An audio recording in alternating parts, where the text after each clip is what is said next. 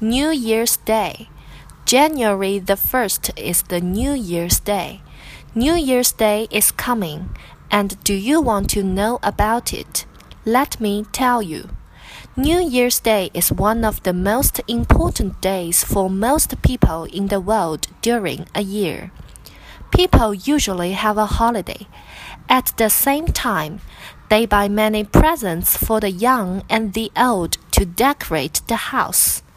They also buy some valuable gifts for themselves.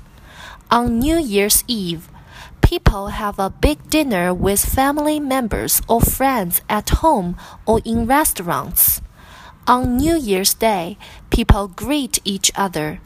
During the New Year Day holiday, children are busy with getting gifts from parents and relatives. So, I think most of you like New Year's Day very much.